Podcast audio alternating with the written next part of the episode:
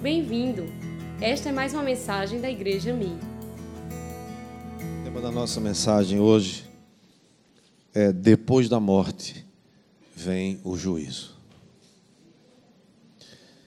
Eu quero, antes de ler esse texto, preciso compartilhar com os irmãos rapidamente.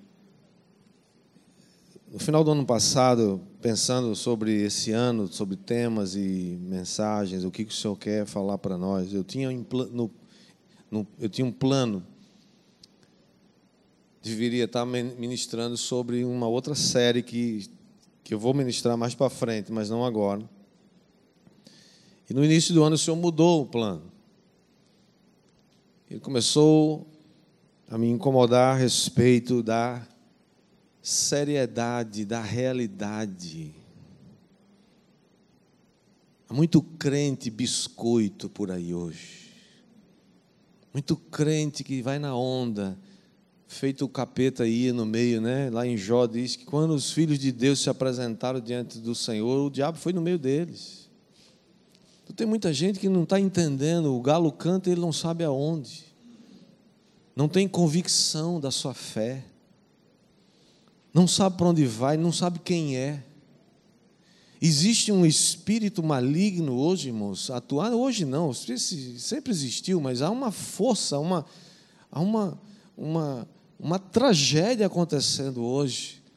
Um espírito que atua para desfazer a sua identidade é um, um espírito de confusão que age na sua mente. Você, para você não saber quem você é, nem para onde você vai, nem se você é homem, nem se você é mulher, para não saber o que é certo, não saber o que é errado. É um espírito maligno que atua hoje. Então tenha muito cuidado. E o Senhor começou a me incomodar. E depois desse incômodo, a primeira mensagem, você lembra, deve se lembrar, foi a mensagem: calcule o preço. Você precisa calcular o preço. Deus é amor, Deus é o Deus de toda graça, mas é o Deus também da justiça. Ele não poupou o seu filho, não tinha outro jeito, alguém tinha que pagar o preço da nossa redenção. Jesus pagou por isso. Mas ele não evitou, ele não, ele não correu para salvar seu filho como às vezes a gente faz. Às vezes a gente corre para esconder o erro dos nossos filhos. Às vezes a gente corre para que ninguém saiba. Ou passa a mão na cabeça. Mas Deus não fez assim, Deus não evitou. Naquele dia que Jesus foi crucificado, é como se Deus tivesse virado as costas para Jesus por um instante, porque ele tinha que passar por aquilo. Então não brinca com Deus. Bíblia fala sobre o temor do Senhor. Quando você perde o temor do Senhor, vale tudo. Sabe por que muita gente não é fiel a Deus? Falta temor a Ele. Sabe por que não é fiel à esposa e ao marido? Porque não tem temor a Deus. Sabe por que faz concessões com a verdade? Porque falta o temor do Senhor. A Bíblia diz: o temor do Senhor é o princípio da sabedoria. Não existe sabedoria sem que primeiro você tenha o temor do Senhor. E foi nesse nessa nessa meditação a respeito da nossa postura como crente, que eu comecei a mudei o rumo das mensagens que eu vinha fazendo, vinha planejando. E não domingo, porque o pastor Jorge vai estar aqui, mas no outro domingo temos mais uma mensagem que o Senhor já me deu. Pelo menos o tema ele já me deu. Nós vamos falar sobre santidade. Sem santidade, ninguém verá o Senhor ninguém verá o Senhor. Isso é sério demais. Estamos aqui nessa terra, estamos influenciados por muita coisa, mas a palavra de Deus é a bússola que nos manda, né, o nosso GPS, que nos mantém na rota. Vamos ler o texto de Lucas, capítulo 16, verso 19 ao 31, que diz assim: Ora, havia certo homem rico que se vestia de púrpura e de linho finíssimo e que se alegrava todos os dias com grande ostentação. Havia também certo mendigo chamado Lázaro, coberto de feridas, que ficava deitado à porta da casa do rico. Ele desejava alimentar-se das migalhas que caíam da mesa do rico, e até os cães vinham lamber-lhe as feridas. E aconteceu que o mendigo morreu e foi levado pelos anjos para junto de Abraão. Morreu também o rico e foi sepultado. No inferno, Estando em tormentos, o rico levantou os olhos e viu ao longe Abraão e Lázaro junto dele. Então, gritando, disse: Pai Abraão, tenha misericórdia de mim e mande que Lázaro molhe a ponta do dedo em água e me refresque a língua, porque estou atormentado no fogo, ou neste fogo. Mas Abraão disse: Filho, Lembre-se de que você recebeu os seus bens durante a sua vida, enquanto Lázaro só teve males. Agora, porém, ele está consolado aqui enquanto você está em tormentos. E além de tudo, há um grande abismo entre nós e vocês, de modo que os que querem passar daqui até vocês não podem, nem os de lá passar para cá. Então o rico disse: Pai, eu peço que mande Lázaro à minha casa paterna, porque tenho cinco irmãos, para que eles dê testemunho, a fim de que não venham também para este lugar de tormento. E Abraão respondeu: Ele tem Moisés e os profetas, ouçam-nos. Mas ele insistiu: Não, pai Abraão. Se alguém dentre os mortos for até lá, eles irão se arrepender. Abraão, porém, lhe respondeu: Se não ouvem Moisés e os profetas, também não se deixarão convencer, mesmo que ressuscite alguém dentre os mortos. Até aqui, que o Senhor aplique essa palavra no nosso coração. Vamos orar, Pai. Essa é a tua palavra. E eu peço que o Espírito Santo nos ensine e fale conosco aquilo que tu queres falar. Em nome de Jesus. Amém. Todos dizem? Estou vendo ali o Luquinhas, né? Mônica, filhinho do, da, da Mônica e do Rodrigo. Tava, passou por uma luta, né? Hospital, mas está ali, ó. Graças a Deus, que Deus é bom, né? Parabéns, Deus abençoe. Vamos dar uma salva de palmas para Jesus, gente? Glória a Deus. Alguns estudiosos, irmãos, acham que essa história, ou esse texto, essa, o texto conhecido como a parábola do rico e do Lázaro, alguns acham que ela, esse texto seja de fato uma parábola. Uma parábola é uma história criada para explicar realidades complexas. Outros estudiosos, porém, acreditam que essa é uma história verídica, verdadeira, que Jesus contou, pelo fato de que Jesus identifica um dos personagens, chamando de Lázaro. Nós também não podemos confundir esse Lázaro aqui com o Lázaro, irmão de Maria e de Marta, que eram amigos de Jesus. Provavelmente são dois Lázaro diferentes. Também, embora a gente não possa afirmar quando Jesus proferiu essa parábola, vamos chamar assim de parábola, podemos perceber sim que as parábolas que Jesus conta no capítulo 15, o capítulo anterior, e também os versículos que antecedem o capítulo 16, eles constituem uma unidade coesa. Eles têm tudo a ver.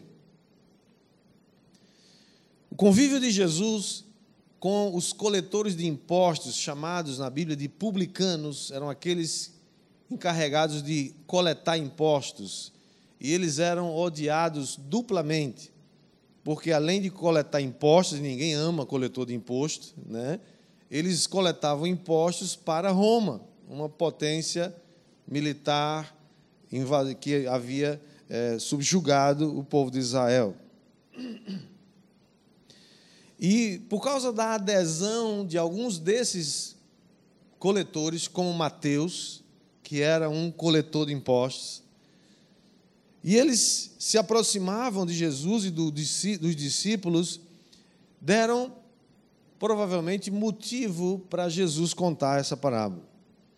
Se você analisar as parábolas do capítulo 15, ele profere três parábolas: a parábola da, da ovelha perdida, parábola da dracma perdida e a parábola que ficou conhecida como do filho pródigo. Nessas três parábolas, Jesus descreve de maneira peculiar e foca na misericórdia de Deus. Um Deus que vai além de qualquer imaginação humana. Um Deus que sai do seu lugar, se é que a gente pode dizer que Deus sai do lugar, né? que Deus é onipresente, mas Deus que vai em busca de pecadores perdidos, e mais ainda, ele se alegra quando um desses pecadores se arrepende. Jesus fala muito claro, né? se você ler essas três palavras, você vai ver a alegria daqueles que recuperam aquilo que eles perderam. Jesus estava falando desses pecadores. Se você ler o, o verso 2 do capítulo 15, você vai ver que os escribas e fariseus, eles murmuravam a respeito de Jesus, dizendo que Jesus comia com pecadores. Né? O texto dá até a entender que eles. É um menosprezo, né? Ele diz assim: Este aí come, né? recebe pecadores e come com eles. Tipo assim, esse aí se mistura com essa, esse pessoal aí. Nós não nos misturamos, né? Às vezes tem crente assim, né? A gente não, não se constramina com os pobres, com os, os com os, os ímpios, né? Se você não você não se misturar com eles, como é que você vai ganhá-los? Né? Jesus não está dizendo se misture e seja igual a eles. Jesus está dizendo coma com eles e salve-os. Né? Jesus disse: os sãos não precisam de médicos, mas sim os doentes. Se você não chegar perto do doente, como você pode curá-lo? Então, esses, esses religiosos, eles, eles achavam que eles não eram nem pecadores. Eles tinham uma, uma ideia tão, tão, tão equivocada a seu próprio respeito, porque para eles somente coletores de impostos, que com suas falcatruas, porque eles faziam mesmo, né? haja visto, por exemplo, Zaqueu, né? quando Jesus vai na casa de Zaqueu, todo mundo fica escandalizado, porque Zaqueu era o maioral dos publicanos, era o chefe da gangue. Jesus vai lá porque ele sabia que aquele homem estava pronto para ser colhido. Aquele homem estava pronto para se arrepender dos seus pecados. Olha que colheita maravilhosa Jesus fez naquele dia, né? Então, eles não achavam que eles eram pecadores. Por isso, por, chegaram à conclusão de que se Jesus come e anda com esse pessoal, é porque Jesus é um deles. Jesus é um pecador e às vezes você vai ser acusado disso. Sua célula está fazendo um trabalho de conquistar pessoas numa determinada área da vida, é, uma tribo daquelas né, esquisita, e, e aí você vai ter que entrar em contato, né? E aí alguém vai dizer, olha, ei, rapaz, aquela célula é muito, né? É, essa igreja não sei não, viu? Essa igreja é meio misturada, né? Tem um pessoalzinho aí, né? Esse pessoal que vem, irmãos, se prepare, a colheita que vem pela frente é muito estragada. É muita gente quebrada, é muita gente que tem uma vida totalmente de, destruída e nós temos que ter compaixão para receber esse povo, não julgá-los, amá-los. Nós não vamos passar a mão na cabeça e dizer que o pecado não é pecado. Nós não vamos dizer que tudo bem, que pecado é, é erro e erro se conserta. No pecado só tem um remédio, é arrependimento e mudança de vida. Pecado é pecado. Se você continuar vivendo no seu pecado, você vai morrer. É o que a Bíblia diz. mas nós vamos amar o pecador, como Jesus ama. Diga amém. No capítulo 16, conta a parábola do administrador infiel. E, ele, e essa parábola, nessa parábola, Jesus nos, nos adverte sobre a avareza. Mas ele nos adverte também sobre o uso inadequado das riquezas. Verso 13 do capítulo 16, Jesus diz: Ninguém pode servir a dois senhores, porque o há de aborrecer, aborrecer-se de um, amar o outro, ou se devoltará a um e desprezará o outro não podeis servir a Deus e às riquezas. Né? Outra versão diz: não podeis servir a Deus e a mamon. Jesus também adverte a classe né, desses abastados coletores de impostos, porque eles precisavam crescer em misericórdia, né, exercer misericórdia e amor solidário para com as pessoas, para que a misericórdia que eles experimentaram não se tornasse ineficaz. É uma coisa que pode acontecer com a gente, irmãos. Deus estendeu graça para mim e para você, amém? Deus estendeu a sua misericórdia para mim e para você. Mas na medida e na, no tempo em que você não exerce também misericórdia e compaixão para com aqueles que não merecem, você começa a ter uma atitude igual a dos escribas e fariseus, que querem receber a graça, mas nunca dão graça. Querem sempre ser perdoados, mas nunca perdoam ninguém. Querem ter suas provisões, né, a provisão para suas necessidades, mas nunca são instrumento de Deus para ser uma resposta na vida de alguém. Deus, Jesus está ensinando a sua audiência, e não somente aos escribas e fariseus, mas no capítulo 16 fica claro que Jesus também se dirige aos discípulos. Embora os escribas e fariseus religiosos continuassem ali na audiência, mas Jesus também está falando para os seus discípulos. Os escribas e fariseus que eram avarentos, segundo a Bíblia, ouvem Jesus falar essas coisas e começam a criticar Jesus. Começam a zombar deles, dele. Porque Jesus comia com pecadores. E Jesus se refere a eles, e Jesus não faz questão de esconder que está falando deles, não. Ou seja, eles sabiam, principalmente os escribas e fariseus, sabiam que Jesus estava falando a respeito deles. Assim podemos afirmar que essa parábola pode ser, a parábola do rico e do Lázaro, pode ser o fechamento o coroamento desse pensamento que Jesus vem trabalhando desde o capítulo 15 e o capítulo 16.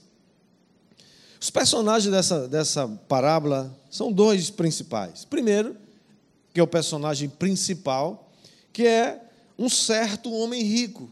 A Bíblia diz que ele vivia uma vida egoísta, servindo às riquezas, desprezando a palavra de Deus.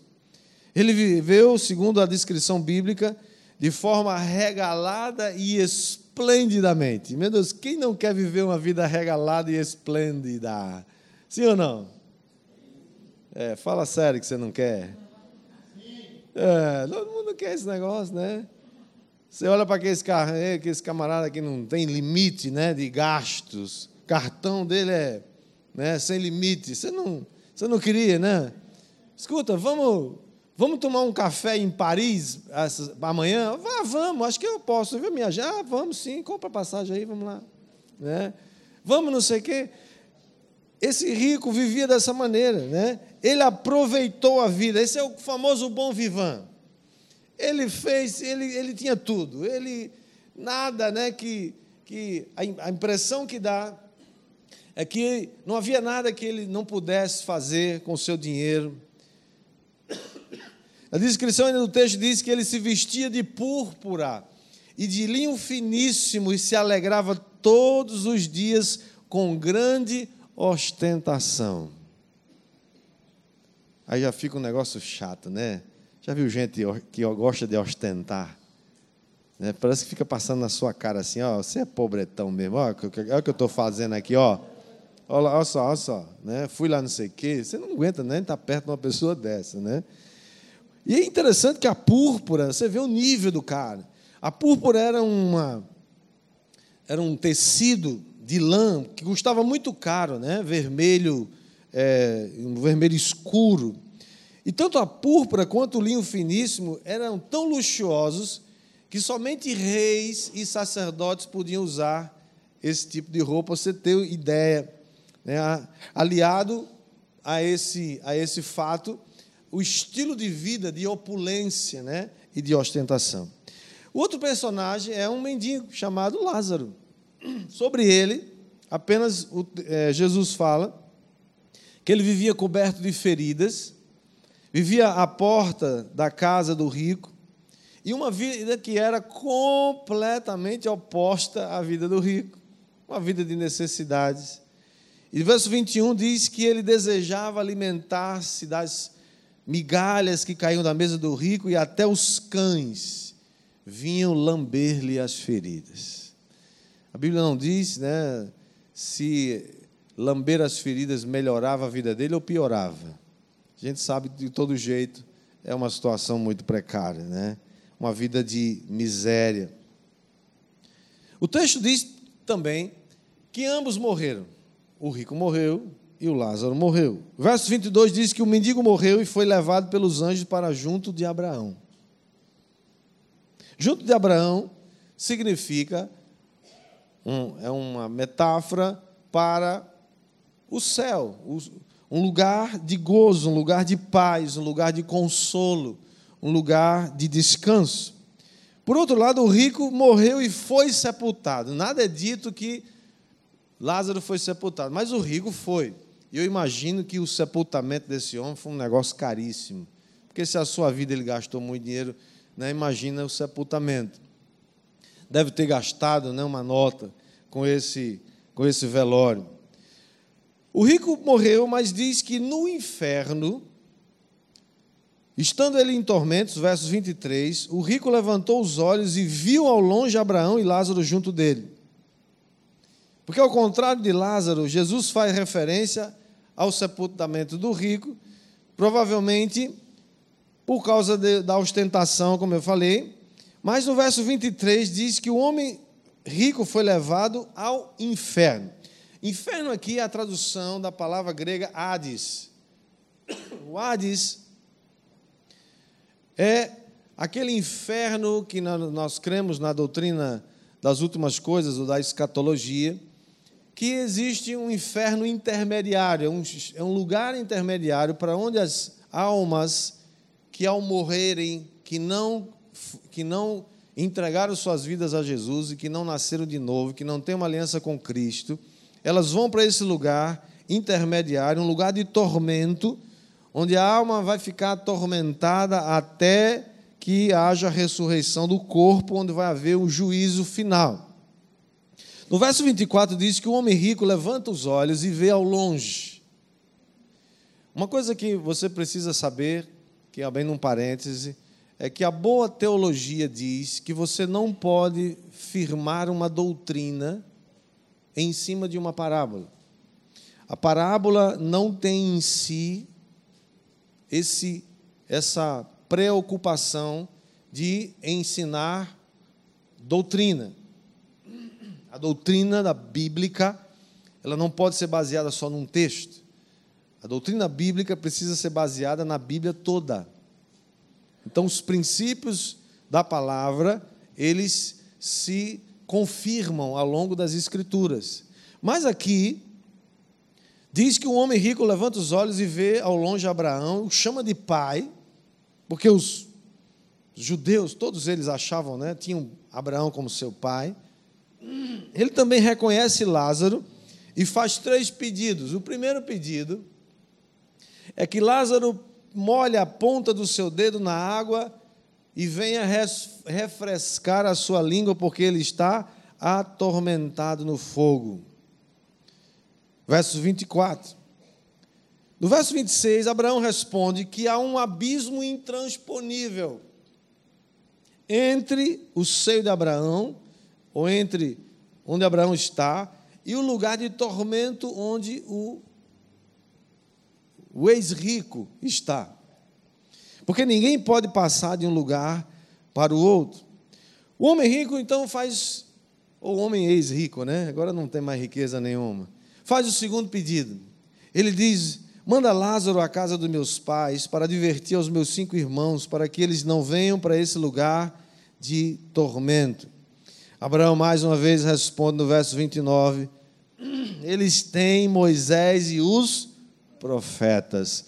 Ouçam-nos. O que ele está querendo dizer com eles têm Moisés e os profetas? Ele está resumindo todo o Antigo Testamento. Nessa época, não havia ainda o um Novo Testamento escrito como nós temos hoje. E, portanto, todas as vezes que se menciona as Escrituras Sagradas, está se referindo todo o Antigo Testamento, que essa, essa expressão Moisés e os profetas engloba tudo. Essa expressão, Moisés e os profetas, resume toda a escritura do Antigo Testamento, e se você prestar atenção, o Antigo Testamento não nos fornece nenhuma informação acerca do tormento que aguarda os ímpios no Hades. Você não vai encontrar isso no Antigo Testamento. Mas expressa o Antigo Testamento expressa todo o tempo um testemunho de exortação e advertência contra os ricos que desperdiçam suas riquezas com ostentação e são insensíveis com relação aos pobres e necessitados. Veja que Jesus está tratando aqui duas coisas. Ele está tratando a avareza, a falta de compromisso e de se importar com os pobres e necessitados. E ele está falando também que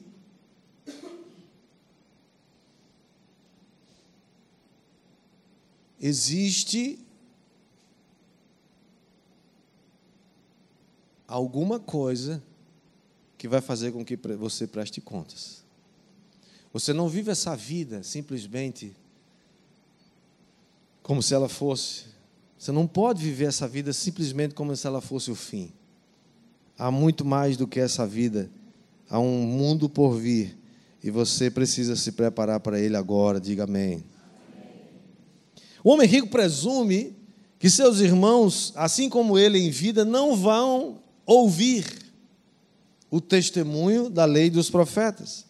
Como ele não ouviu quando era vivo, quando estava na terra. Então ele faz o terceiro pedido.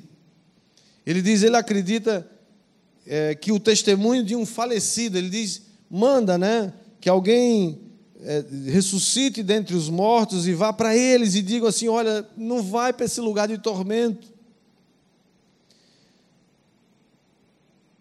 essa expectativa de que o testemunho de alguém que volta dos mortos e que poderia produzir um arrependimento é classificada, é entendida por Abraão como uma coisa totalmente ineficaz e inútil.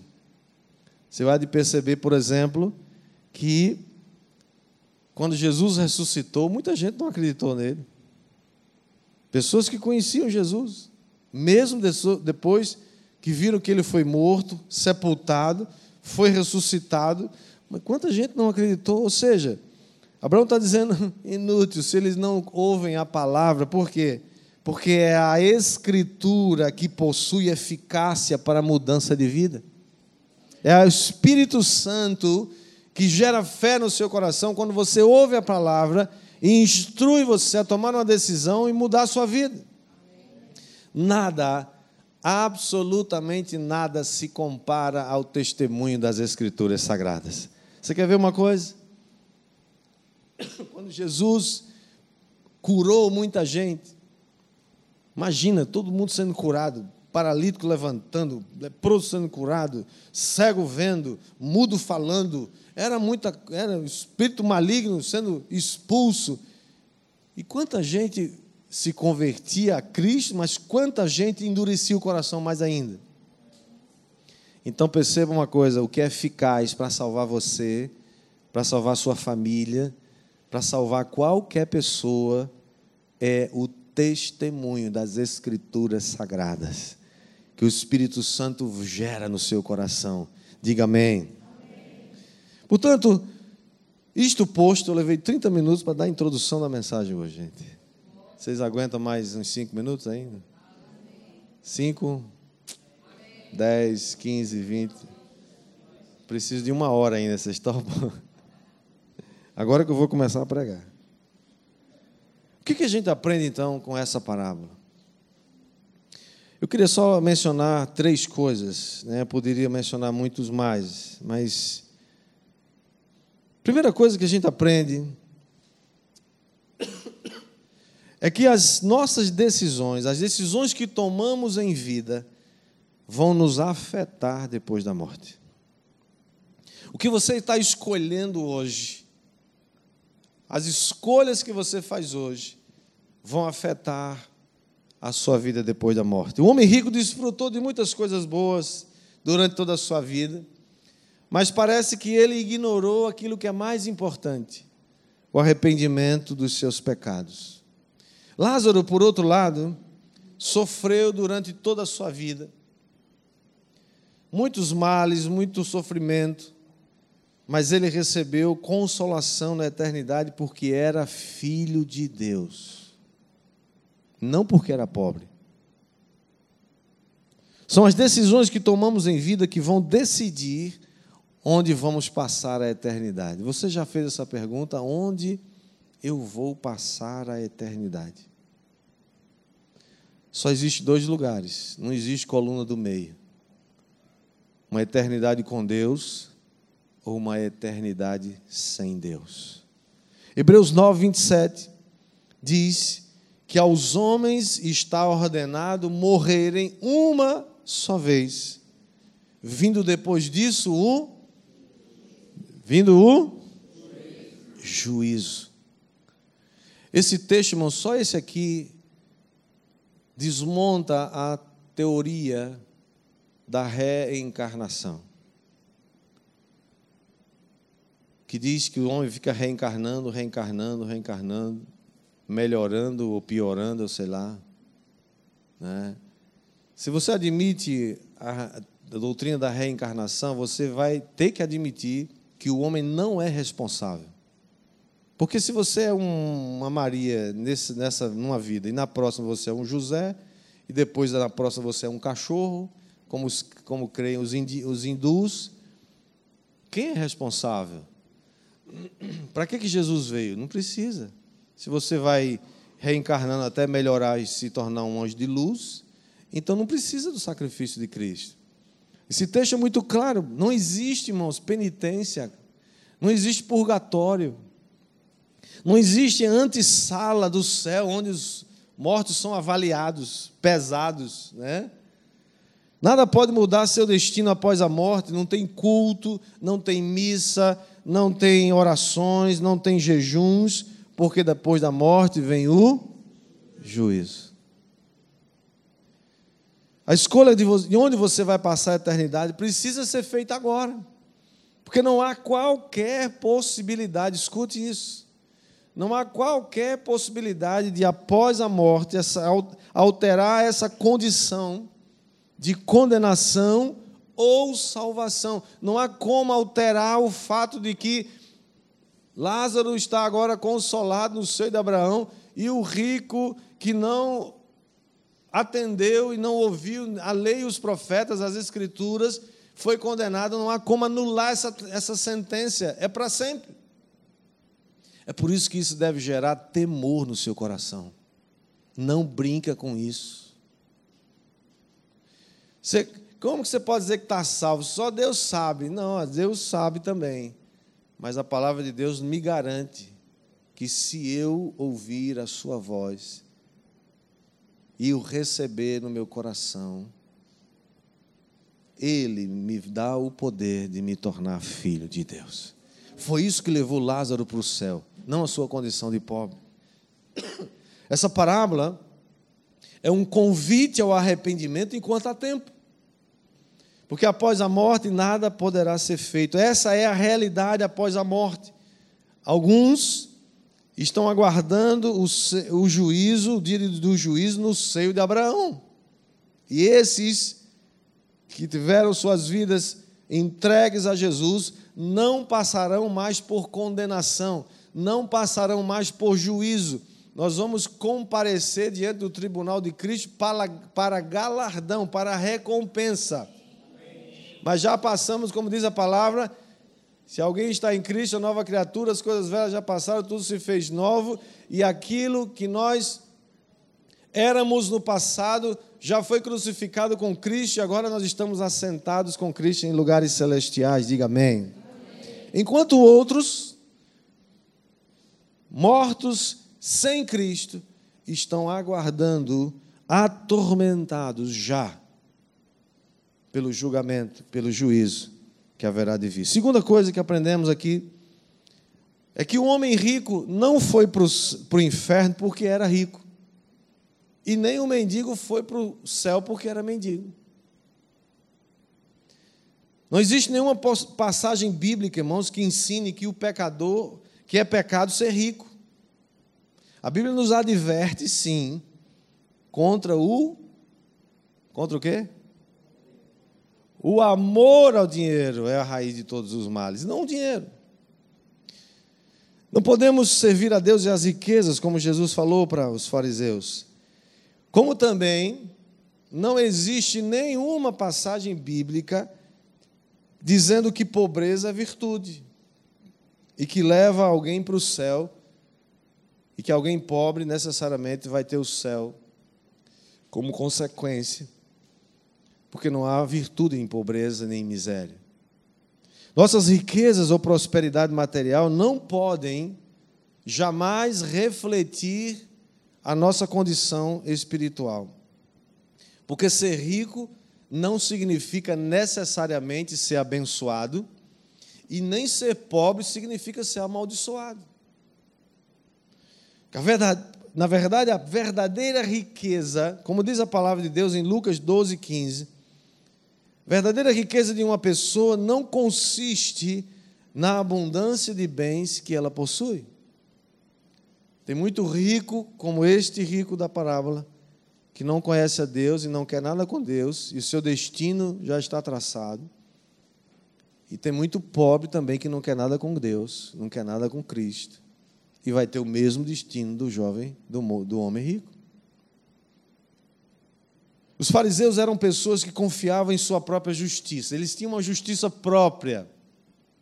Eles achavam que, assim como aquele homem rico, eles achavam que, que já que Abraão é nosso pai, somos descendentes de Abraão, então nós temos o direito garantido ao paraíso.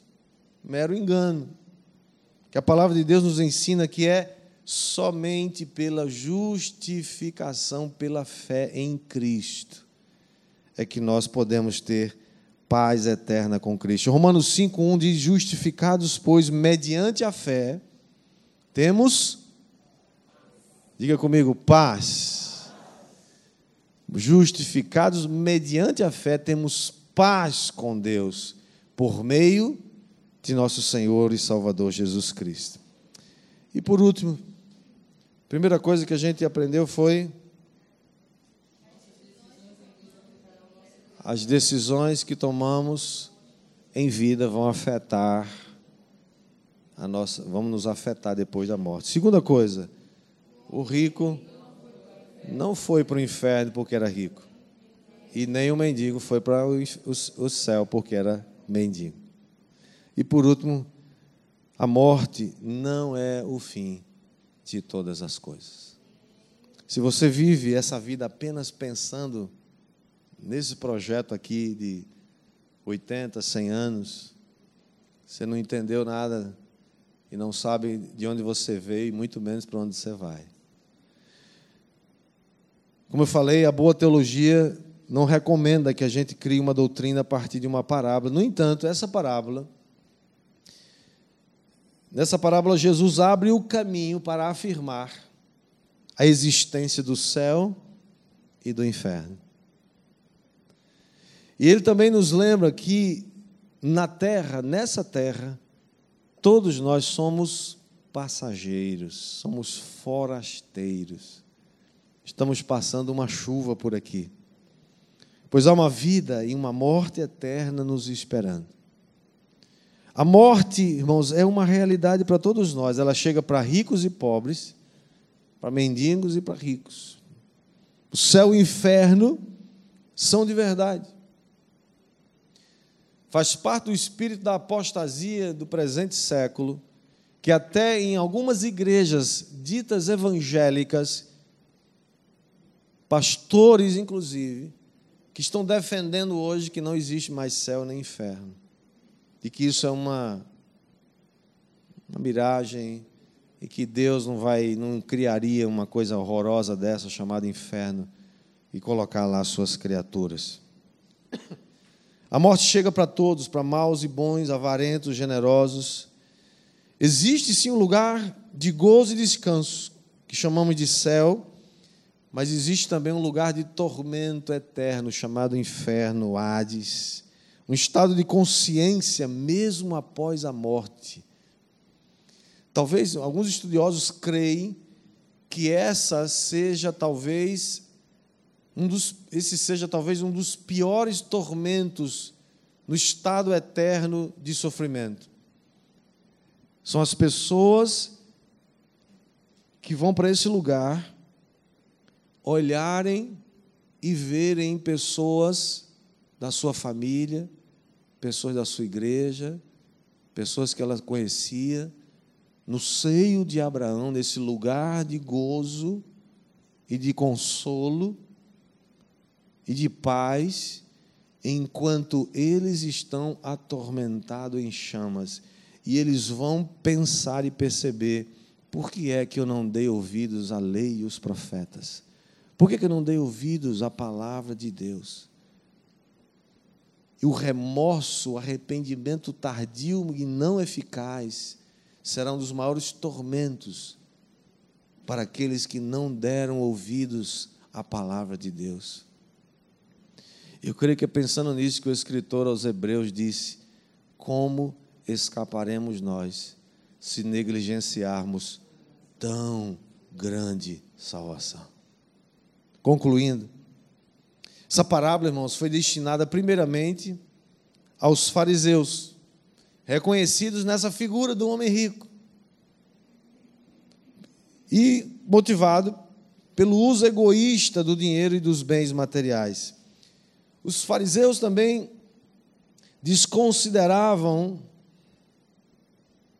e debocharam do ensino de Jesus, da advertência de Jesus a seus discípulos quanto ao perigo das riquezas. Eles, apesar, eles, fariseus e escribas, apesar de serem os estudiosos da lei, os defensores da lei, não se submeteram às sagradas escrituras. E se eles tivessem, se elas as sagradas escrituras fossem suficientes para ele, eles não teriam debochado do ensinamento de Jesus. E o que Jesus disse aos fariseus também vale para mim e para você. A advertência que ele fez para que a gente não se apegue à avareza, que a gente não se apegue ao dinheiro, que a gente não idolatre e não faça mau uso desses recursos numa vida egoísta, vivendo regalada e esplendidamente como aquele rico, e especialmente aqueles que não demonstram nenhuma compaixão para com os pobres e necessitados. Irmãos, essa é uma das áreas que você pessoalmente e nós como igreja precisamos fazer e temos procurado fazer. Uma parte do que você ganha, do que Deus te dá, precisa ser destinado a pobres e necessitados. Pergunta para o Senhor onde é que você vai dar isso. Quando Cornélio, o primeiro gentio que recebe a visitação de um anjo, preparando o ambiente para receber Pedro, e onde os gentios iam começar a se converter a Cristo, e a igreja ia começar a avançar no mundo gentílico, diz que Cornélio era um homem que orava todo dia às três horas da tarde. Ele orava, jejuava e era alguém que dava esmolas. E o anjo, quando chega diante dele, fala assim: Cornélio, as tuas orações foram ouvidas e as tuas esmolas chegaram diante de Deus. Esmola pode ser um, pode não tem um, um, uma ideia pejorativa, sim ou não? Esmola é um negócio, né? Meu Deus, esmola é só para mendigo lá, é só para miserável. Você sabia que Deus valoriza as esmolas? E as suas esmolas ninguém precisa ver. Não sai por aí dando esmola para todo mundo, especialmente esse pessoal que fica no trânsito aí, nos sinais. Aquilo tem gente ali vivendo disso. É meio de vida, é para comprar droga também. Procura saber quem é realmente pobre e necessitado. E faz alguma coisa, porque na vida de um pobre necessitado, um real faz muita diferença na vida dele. Sim ou não? E ninguém precisa saber. Sua mão direita não precisa saber, a esquerda não precisa saber o que faz sua mão direita. Mas saiba disso. Esmolas diante de Deus têm um poder muito grande. Deus olha e vê aquilo que a gente faz. Procuramos fazer como igreja, sim. Mas não é só a igreja, é você, sou eu individualmente. E Quando, era, quando essa parábola